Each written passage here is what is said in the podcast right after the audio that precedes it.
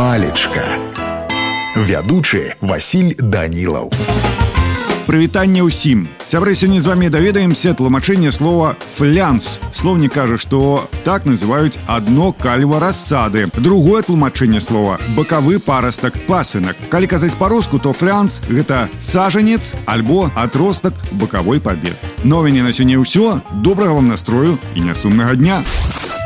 Палечка.